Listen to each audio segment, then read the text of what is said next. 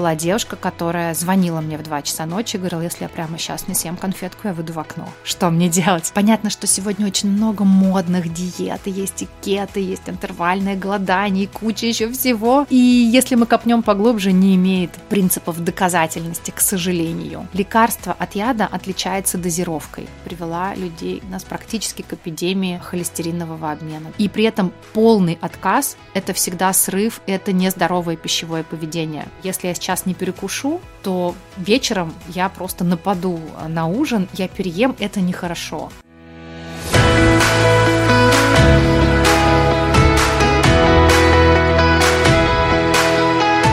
Всем привет! С вами подкаст о балансе с Royal Forest и его ведущая Вика. Это подкаст Royal Forest компании, которая на протяжении 10 лет создает натуральную продукцию с заботой о клиентах. Мы создали этот подкаст, чтобы поговорить с экспертами о питании и жизненном балансе. В выпусках первого сезона в гостях побывают известные спортсмены, нутрициологи и психологи, с которыми мы обсудим все, что может касаться баланса в питании, спорте и жизни. А спонсор этого сезона – протеиновая линейка шоколада Royal Forest. Это больше, чем просто вкусное лакомство. Шоколад обеспечивает обеспечивает значительную прибавку к вашей ежедневной норме питания, а низкое содержание сахара гарантирует, что вы сможете наслаждаться шоколадом без ущерба для здоровья. Состав тщательно продуман, чтобы обеспечить идеальный баланс вкуса и питательности. А в конце выпуска вас ждет промокод на скидку. Не переключайтесь. Тема этого выпуска – нутрициология для жизни от А до Я. Сегодня у нас в гостях Светлана Гребенькова, профессиональный нутрициолог и ЗОЖ-коуч, член Ассоциации нутрициологов и коучей по здоровью, экс-креативный директор бренда косметики Pro Makeup Lab. Светлана, добрый вечер. Добрый. Спасибо вам большое, что пришли, очень рада вас видеть. Спасибо, что пригласили. Давайте поговорим с вами про нутрициологию. Расскажите, пожалуйста, немного о себе, как начался ваш путь развития и почему выбор пал на нутрициологию. Ну, в моем случае, мне кажется, это было логичное продолжение моего развития в бьюти. Я в бьюти-индустрии, в индустрии красоты более 20 лет и работаю с женщинами. Когда-то начинала как визажист и в итоге дошла до креативного директора крупного бренда. Я создаю косметику сейчас в том числе. Для женщины это не только декоративная косметика, но уже и уход. И когда ты много-много лет работаешь с женщинами, особенно будучи ну, достаточно известным визажистом, у меня всегда стояла очередь на такие занятия, на такие мастер-классы, как макияж для себя. И, конечно, когда много-много женщин приходит, ты рано или поздно понимаешь, какая у них мотивация, они тебе начинают доверять, рассказывать что-то больше, чем просто спрашивают, как нарисовать идеальные красные губы. И ты приходишь к пониманию, что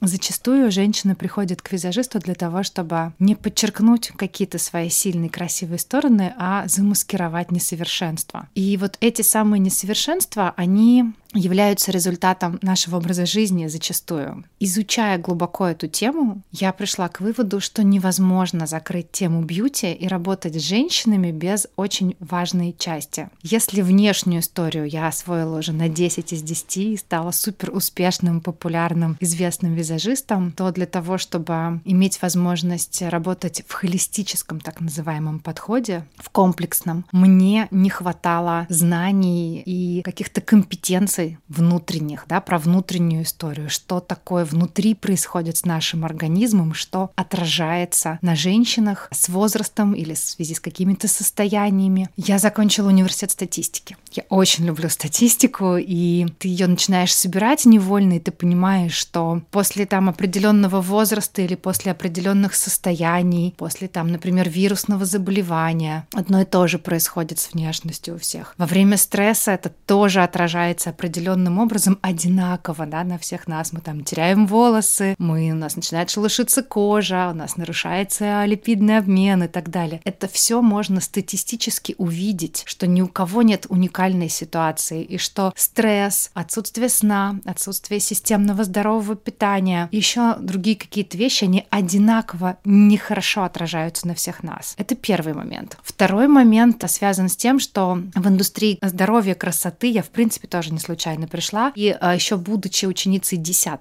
класса, я, как многие высокие худые девушки, заканчивала модельную школу. И это как раз подростковый период, это 14, 15, 16 лет. И мы все находились а, в состоянии подростковых прыщей на лице Вот тот самый, про что говорят, это нормально, это переходный возраст, это пройдет с возрастом. И нужно понимать, что это был 98 год. У нас была съемка на портфолио выпускное, и тогда не было цифровых камер, и мы не имели возможности сделать ретушь последующую. И тут стал вопрос, что у нас съемка, а мы-то все прыщавые красотки. И у нас в группе училась одна из девушек, у которой мама была врачом-дерматологом, косметологом. И она как-то пришла и сказала, девочки, у нас осталось две недели до съемки. Мама передала за две недели все отказываемся от булок, белого хлеба, молочки и сахара. Вариантов не было, можно было просто поверить на слово, делать или не делать, но всем хотелось быть красивыми на фотографиях. И мы действительно отказались от молочки, сахара, белого хлеба, рафинированных продуктов, как раз так называемых, которые мы в дальнейшем будем упоминать. И я сегодня смотрю свои фотографии, при условии, что я действительно выпускные старшие классы, я в принципе обладательница проблемной кожи до сих пор, отношусь к тем женщинам, которые после 30 продолжают бороться с прыщами, но к ним уже подъехали и морщины, и задача усложняется. Вот. Но в подростковом возрасте все было прям как надо. Я имею в виду, да, со знаком минус. И действительно, я смотрю сегодня свои фотографии, это пленочные фотографии без ретуши. У меня идеальная фарфоровая кожа. Сейчас, конечно, уже в возрасте 40 плюс так не получится. Две недели мало, потому что обменные процессы другим образом, да, в организме все выстроено. А в юности, когда эти обменные процессы очень быстрые, все очень быстро, клетки делятся быстро, организм обновляется быстро, нам хватило двух недель для того, чтобы на портфолио выглядеть хорошо. И это оставило неизгладимый вот такой отпечаток у меня и понимание, что это работает. И поэтому, уже будучи визажистом, я уже смотрела в эту сторону, я уже это изучала. А спустя много-много-много-много лет я пришла к тому, что я без этих знаний не могу дальше работать. Я стала глубоко изучать кожу, физиологию, биохимию разных процессов в коже, что и как на нее влияет. И э, пришла к тому, что очень хочу пойти учиться. Мне помог локдаун всеобщий, потому что, как и многие мои коллеги, которые работают непосредственно в полях, руками, я оказалась дома, я поняла, что это шанс вот сейчас найти то время, которого мне всегда не хватало, и пойти учиться. Я уже на тот момент много и давно а, что-то делала для себя, для своих знакомых, для своей семьи, но все-таки базовое образование — это базовое образование. И вот мое первое большое обучение как health коуча было вот как раз в первый локдаун, которым я воспользовалась. Ну а дальше уже невозможно было остановиться. Я учусь, конечно, по, по сей день. А расскажите, вот кто такой health coach, да, кто нутрициолог, в чем может быть отличие, если есть, какая парадигма ну, вам ближе? Это разные специалисты, потому что health coach, а, вот дословно у меня в дипломе написано специалист по немедикаментозным методам оздоровления организма. И Одним из методов является, конечно, здоровое питание. Но это не единственное. Health Coach. Здесь еще очень много ментального, много работы с головой. Я член Европейской ассоциации коучей. Я работаю с людьми как коуч именно через голову, через психосоматику. Мы изучаем трансперсональные методы воздействия на человека, на мозг, работу с подсознанием. Потому что если мы говорим даже банально о расстройстве пищевого поведения, это, конечно, работа с головой в первую очередь. Да что там говорить, большое количество диагнозов сегодня, к которым приходят к гастроэнтерологам, к диетологам, таким как СРК, синдром раздраженного кишечника, или СИБР, синдром избыточного бактериального роста. Коррекция этих состояний невозможна без работы с головой. Поэтому health coach — это человек, который работает с сознанием, с подсознанием, и это холистический подход, это и питание, и сон, и физкультура как э, интервенция, и, конечно, стресс-менеджмент. Стресс-менеджмент вообще выходит сейчас на первый план, потому что, опять же, повторюсь, те же самые СРК, СИБР, все туда, это работа с головой в первую очередь, и во вторую уже с пищевым поведением. Это health coach. Health coach работает с зависимостями, health coach работает с расстройствами, health coach часто работает в паре с врачом-психотерапевтом, health coach часто работает с врачом-диетологом, потому что как раз здесь есть возможность к диетологии, к пищевым диетологическим интервенциям добавить что-то еще и про образ жизни, и про то, как сопровождать человека. Ведь это путь, И это непростой для многих путь, особенно когда мы говорим о выходе из зависимостей. И очень тяжело пройти этот путь в одиночку. И хелс-коуч как раз это человек, который возьмет тебя за ручку и особенно в сложные периоды будет тебе помогать. И у меня есть такие примеры. Была девушка, которая звонила мне в 2 часа ночи и говорила, если я прямо сейчас не съем конфетку, я выйду в окно. Что мне делать? И ты работаешь с этим состоянием. Нутрициология — это наука о питании. Это наука, и, к сожалению, многие специалисты сейчас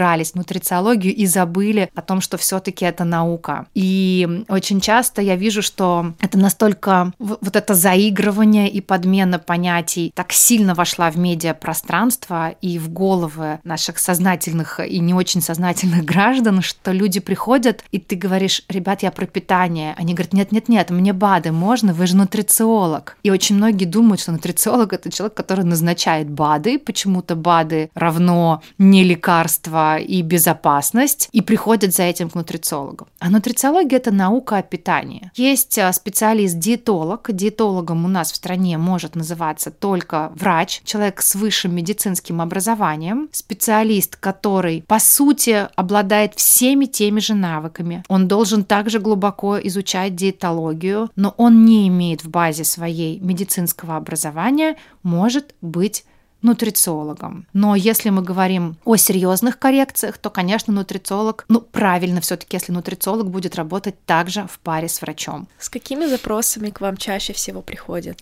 Ну, самый популярный, конечно, это похудение. Конечно. Наравне с похудением это работа с кожей. Когда люди приходят вот за тем самым холистическим подходом, понимая, что им нужны не просто протоколы по уходу за кожей, это тоже очень важная часть вот того самого целостного комплексного холистического подхода, подхода. Но работа с кожей через питание — это важно, это возможно. Расскажите, пожалуйста, как должен питаться и как возможно себя поддерживать какими-то другими историями человек с разным образом жизни. Там можем с вами для примера взять, не знаю, три разных образа. Там первый — офисный работник без какого-либо спорта, любит посидеть, полежать. Второе, не знаю, там спорт два-три раза в неделю, но не профессиональный, просто чтобы поддерживать себя в тонусе. И третье, это более профессиональная история, все время на ходу. Ну и человек, знаете, в принципе, так следит за тем, что в него попадает, и следил всегда, а не так, что... От случая к случаю, да. да. Но на самом деле вот все три типа, которые вы перечислили, они с точки зрения питания требуют одного и того же, потому что есть рекомендации Всемирной организации здравоохранения, там по сахару, по соли, по жирам,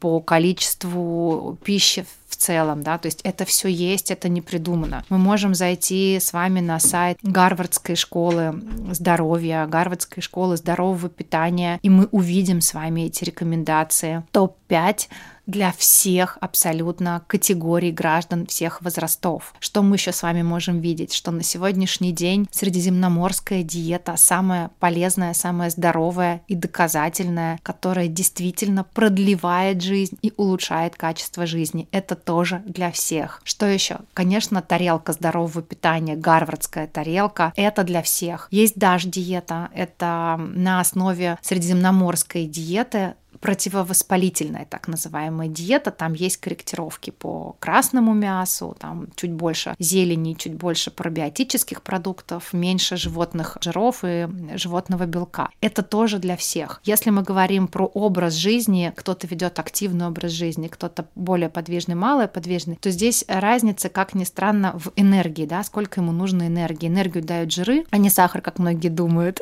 Но сахар тоже, понятно, что углеводы, особенно сложные углеводы, нам необходимы, они дают нам тоже продолжительность насыщения. Но здесь разница будет в калорийности. Именно в калорийности, в плотности. И чем меньше человек тратит энергии, тем меньше ему и нужно. Потому что, по сути, понятно, что сегодня очень много модных диет, есть и кеты, есть интервальное голодание, и куча еще всего. Но это все такое как бы вот и вроде работает, и если мы копнем поглубже, не имеет принципов доказательности, к сожалению, да, и все аргументы за, они всегда там построены на каких-то моментах, типа, моей подруге помогло, моему клиенту помогло, а вот там, а это, а вот в Инстаграме, вон, посмотрите, она на 80 килограмм похудела. Это тоже такая, я как, повторюсь, человек, который закончил университет статистику, знаю, что под собой подразумевает понятие статистика выжившего, этого, да. К сожалению, это вот туда. И вот эта погрешность статистическая. А если мы говорим о доказательных методах, то что работает, например, в похудении? Или что работает, когда нам нужно поддерживать здоровый вес? Это баланс. Сколько мы потребляем и сколько мы расходуем. Если человек находится в дефиците калорий, то есть он потребляет чуть меньше, чем расходует, он всегда будет, ну там за исключением каких-то редких случаев, связанных со здоровьем, будет терять вес. Если он не будет переедать, он не будет набирать вес, он будет его удерживать. Поэтому здесь, в зависимости от образа жизни, мы просто потребляем разное количество калорийности, разное количество энергии из еды получаем. А есть разница в калорийности, которую ты получаешь, там, не знаю,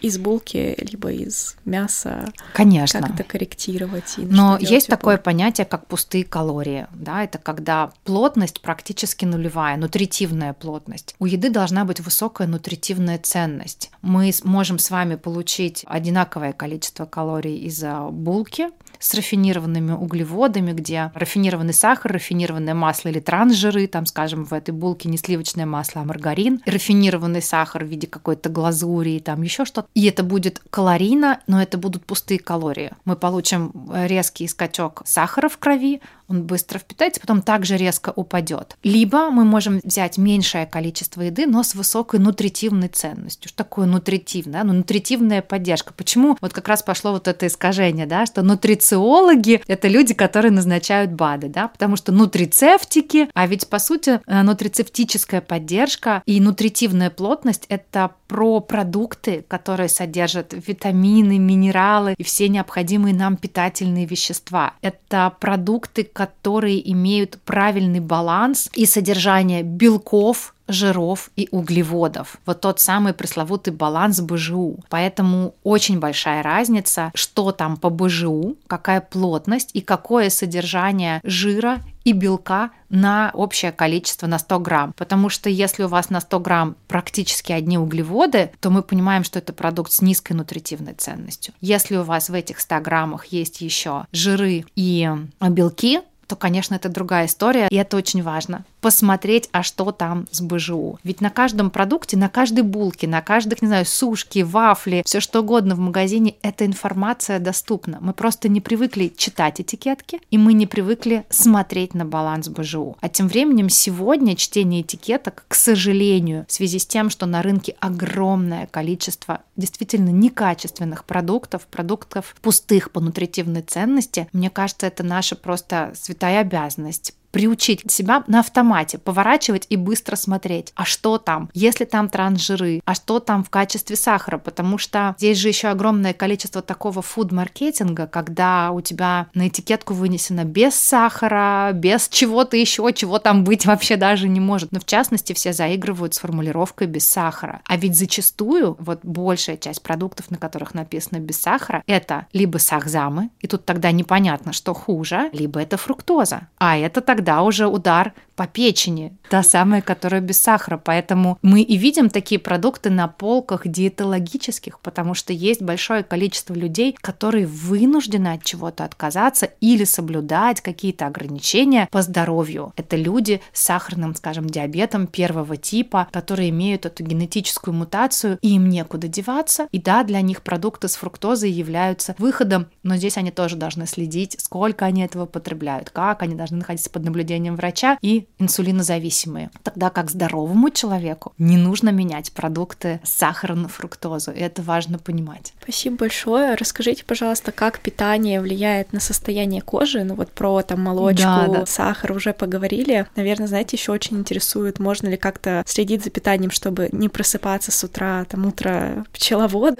Точно. Да. Но на самом деле все, что касается и глютена, и сахара, и молочки, я вообще против того, что что-либо демонизируется, да, когда мы говорим «это плохо». Это плохо для кого? Это плохо в каком случае? Лекарство от яда отличается дозировкой. Человек не может жить без сахара, человек не может жить без сладкого вкуса. Мы тоже, я думаю, сейчас отдельно про это поговорим, про сахар. И при этом полный отказ это всегда срыв, это нездоровое пищевое поведение. Поэтому и с глютеном, и с молочкой здесь на каждую тему можно говорить о том, что плохо, а что хорошо. Поэтому сказать, что молочка это плохо для проблемной кожи, да, я рекомендовала бы отказаться от цельных молочных продуктов, но при этом продукты естественного брожения, продукты естественной ферментации – это необходимые продукты для формирования нашего здорового микробиома. Это пробиотики. Сегодня во всем мире идет программа микробиом человека. И чем больше эта программа идет, чем больше ученые во всем мире изучают микробиом человека, тем больше они приходят к выводу, что на самом деле ничего не понятно,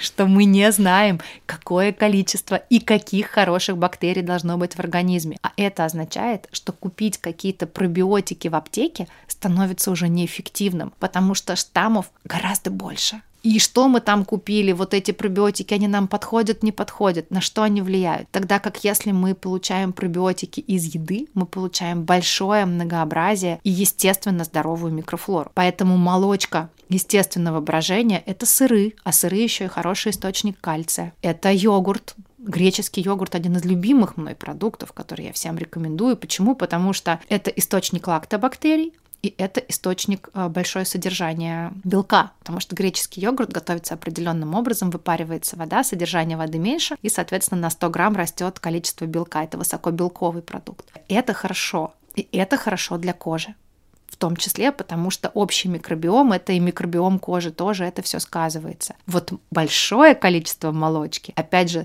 даже кисломолочных продуктов много наестся на ночь. Это, конечно, проснуться, вот как вы говорите, да, дочкой пасечника с утра. Поэтому все должно быть в меру. И история про то, что я пью воду и отекаю, часто как раз она обратная мы отекаем, потому что мы мало пьем воды, да, организм находится в дефиците воды и начинает эту воду задерживать, боясь обезвоживания, и, соответственно, мы получаем отеки. Поэтому для красивой кожи нужен здоровый баланс БЖУ, про который мы сегодня говорили. Это белки, жиры и углеводы. В здоровом, правильном рационе 40-45 углеводы, 25-30 это белки, остальное жиры. Это хороший, правильный баланс. И тут важно, откуда вы будете получать эти жиры. Жиры очень важны для здоровья кожи, потому что жиры оказывают непосредственно влияние на липидный профиль. А он у нас как и внутри, и снаружи, да, липидный профиль кожи, он вот, вот эта единая система. Вот кожа и жиры – это вот прям топ. К сожалению, жиры очень долго демонизировались. Это связано вот как раз с тем, что в 60-х, 50-х, 60-х годах на арену вышел маргарин и трансжиры. И почему-то диетологи всего мира решили, что именно они виноваты в ожирении и в большом количестве заболеваний. Но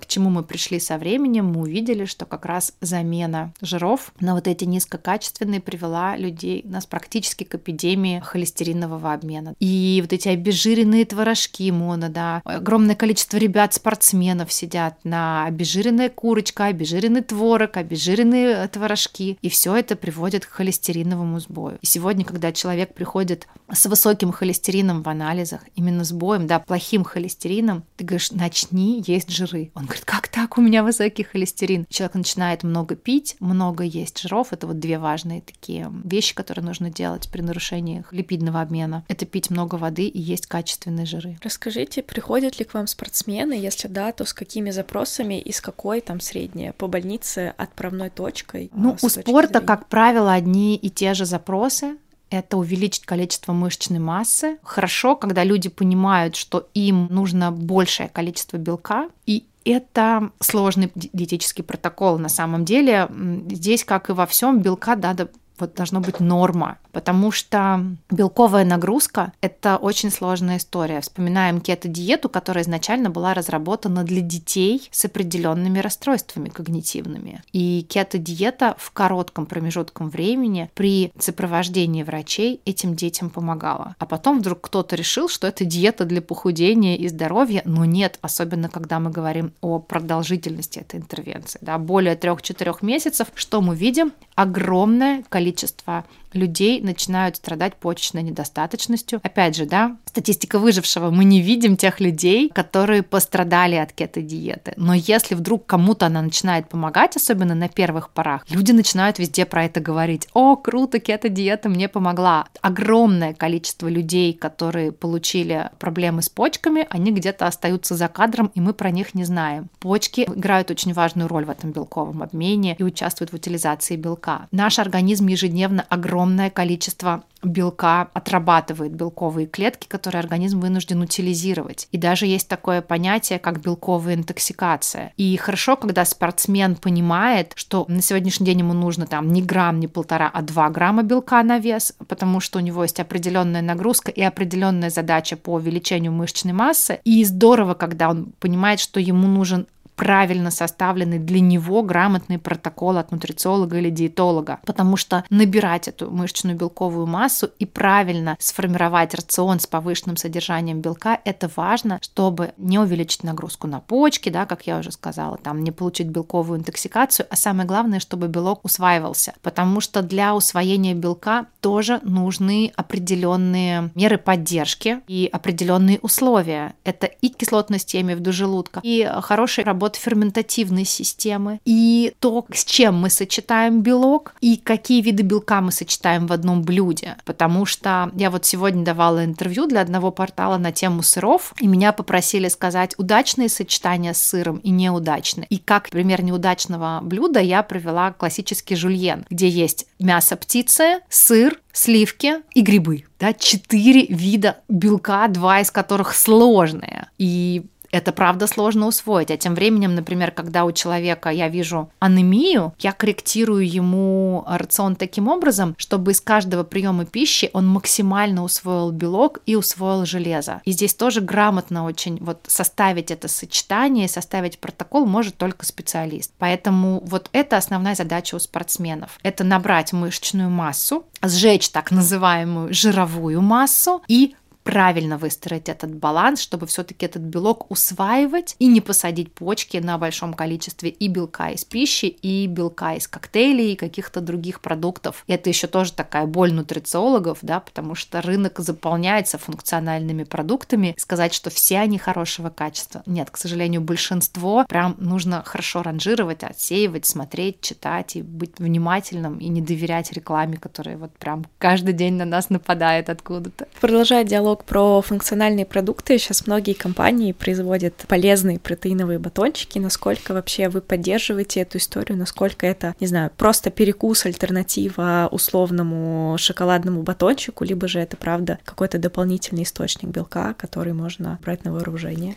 Это может быть дополнительным источником белка при хорошем правильном составе. Если это протеиновый батончик, в котором при этом большое количество сахзамов и большое количество совершенно ненужных синтетических всяких витаминов, минералов, которых туда напихали, еще куча-куча всего, то, наверное, это не имеет смысла. Поэтому, в принципе, продукты с протеином, они хороши. Вопрос в их составе, сколько там сахара, это очень важный момент, потому что большое количество белка и большое количество сахара это всегда антагонисты. И, скажем так, когда вы едите творог с зеленью, с орешками, с семечками или с греческим йогуртом очень большая разница против того же количества творога с вареньем, фруктами и каким-то сладким топпингом. Вы из этого творога из одного и второго блюда возьмете разное количество белка. Есть такой процесс, как сшивание да, молекул белка именно молекулами сахара. Называется гликация белка. И она может происходить как в тарелке, так и в организме, когда вы белок сверху засыпали большим количеством сахаров. И то, что я вижу на сегодняшний день, что огромное количество протеиновых батончиков, ну, они условно протеиновые, да, там какой-то есть протеин, но там такое количество сахара и других синтетических добавок, аром- ароматизаторы вкусовые,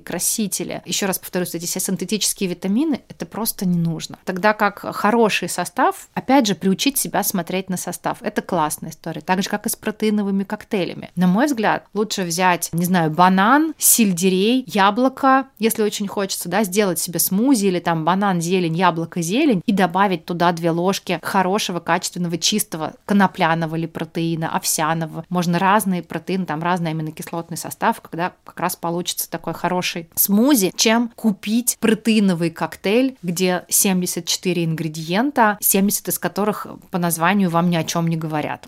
Поэтому здесь так же, как и везде, нужно смотреть на состав. И да, это может быть хорошим перекусом, когда у тебя нет времени, я сама иногда это делаю, ты едешь в машине, ты понимаешь, что если я сейчас не перекушу, то вечером я просто нападу на ужин, я переем, это нехорошо. Тогда как одна из главных рекомендаций диетологов всех мира — не не пренебрегать полдником, то есть приемом пищи между обедом и между ужином, если вам важно в ужин съесть немножко, не переесть, легко потом засыпать, да, легкий ужин возможен только если вы не очень голодны. Сколько вообще раз в день нужно есть? Количество приемов пищи определяется циклом пищеварения. Полный цикл пищеварения от 3 до 4 часов. И здесь, конечно, очень разные рекомендации в зависимости от того, сколько длится ваш день, да, именно часы бодрствования. Чем раньше вы встали, тем позже вы легли. Чем позже вы легли, тем больше, конечно, у вас будет приемов пищи, потому что больше 12 там, часов, 14 находиться на ногах и при этом поесть всего два раза, это плохо. Это плохо, потому что есть цикл пищеварения. За 3-4 часа, во-первых, пройдет полный цикл пищеварения, вы усвоите, переварите всю ту пищу, которую вы съели, и, во-вторых, наполняется желчный пузырь он должен обязательно опорожняться. Это важно, потому что желчь отвечает за метаболизм жиров. Если хорошо работает желчный, если он регулярно наполняется и потом опорожняется раз в 3-4 часа, значит вы будете полностью расщеплять жиры, которые съели. Не будет спазмов, не будет песка, камней, сладжи и так далее. И вот эти 3-4 часа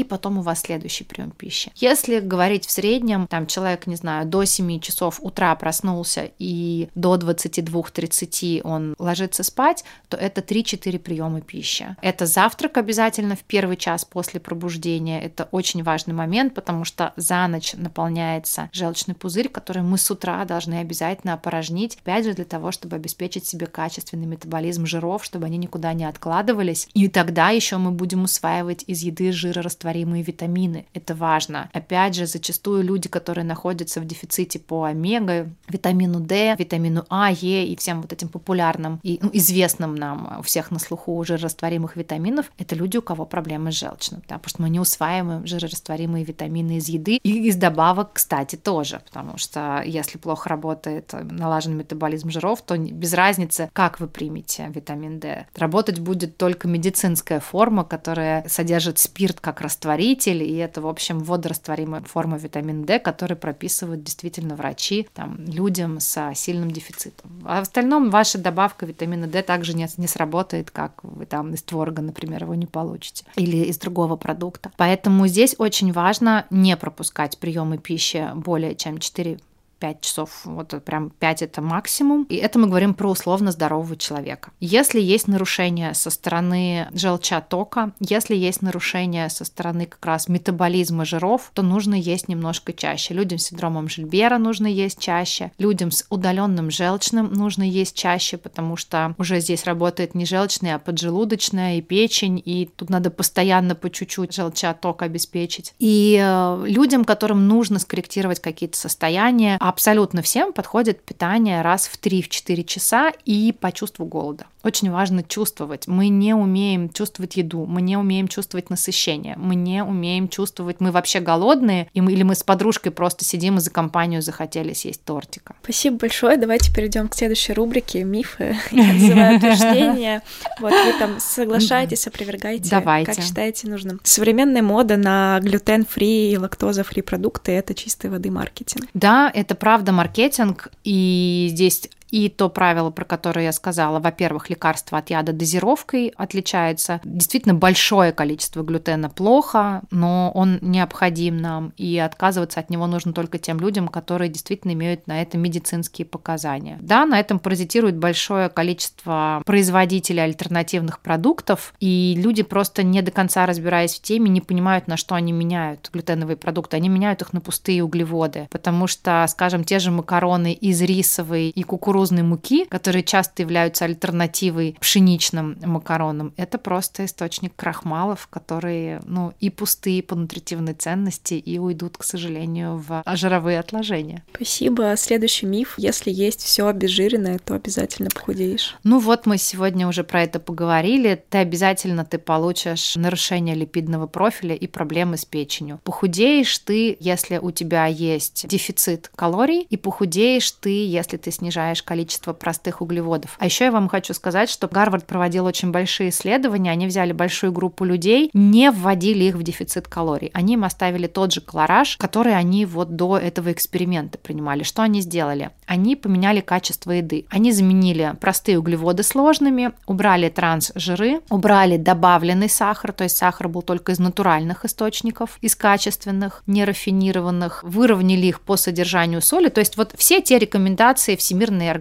здравоохранения. Убираем трансжиры, заменяем простые углеводы сложными, нормализуем себя по количеству натрия в организме, убираем добавленный сахар или остаемся в пределах рекомендуемой Всемирной организации здравоохранения нормы не более 25 грамм от суточного рациона и по углеводам, которые вы должны получить. И последнее очень важно, полный отказ от ультрапереработанной пищи. То есть это там сосиски, сардельки, колбасы, не знаю, там сладкие творожки, йогурты и так далее. То, что промышленно, да, сложно как-то Готовая создано. еда Готовая входит. еда, да, как раз вот эта история. И большая группа людей, которые просто соблюдала это, похудели за счет того, что организму приходится затрачивать большое количество энергии на то, чтобы переварить цельные продукты. И вот тут та самая пресловутая отрицательная калорийность, да, это же про что речь? Про то, что организм должен потратить калории на эту еду, и вот это называется отрицательной калорийностью. Ну, это такое тоже немножечко маркетинговое понятие, но действительно а, есть такое свойство нашего организма, как только мы начинаем сложные продукты усваивать и переваривать, мы тратим на это больше энергии. И люди похудели. Люди похудели за счет нормализации уровня сахара в крови, за счет снижения да, этого сахаров и за счет того, что убрали трансжиры, появились нормальные продукты, обеспечивающие здоровый метаболизм жиров, а значит жиры стали перерабатываться, а не откладываться в боках. И убрали простые углеводы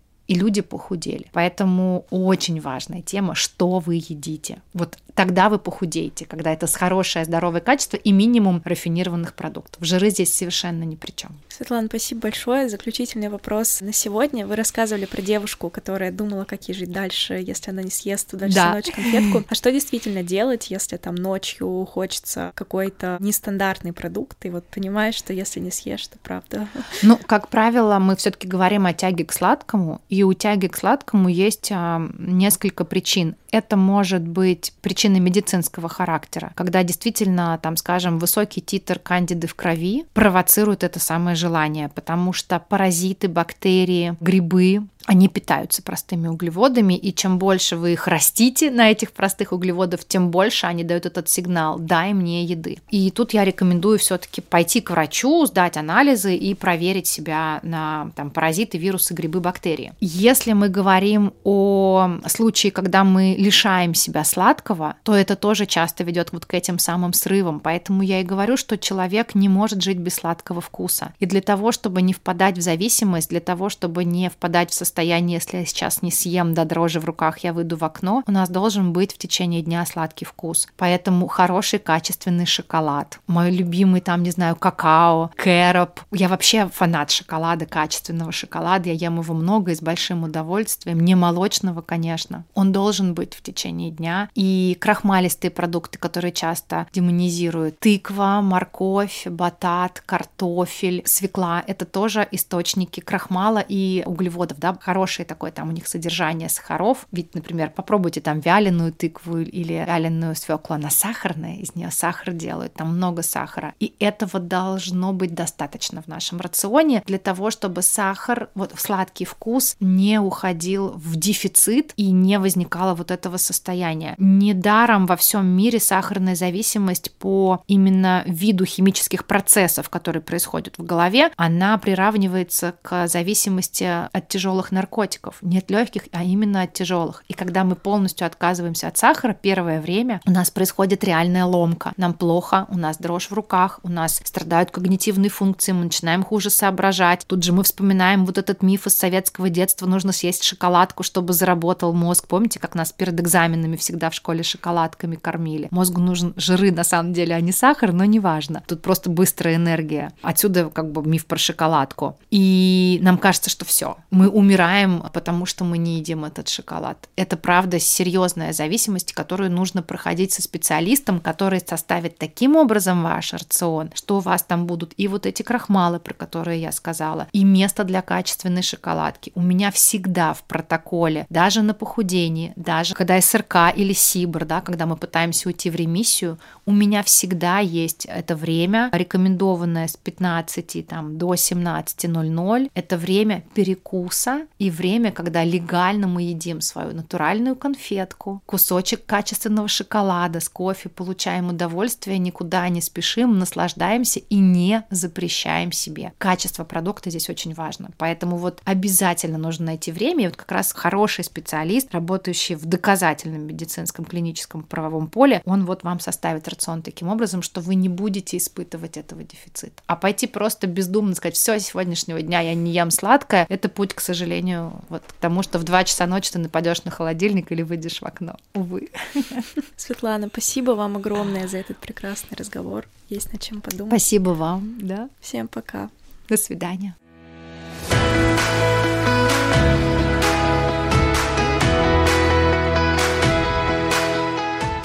Баланс 30 на 30% скидки в честь запуска подкаста о балансе. Скидка действует на сайте на весь ассортимент на протяжении первого сезона. Заходите на сайт royalforest.ru, выбирайте понравившиеся вам продукты и наслаждайтесь.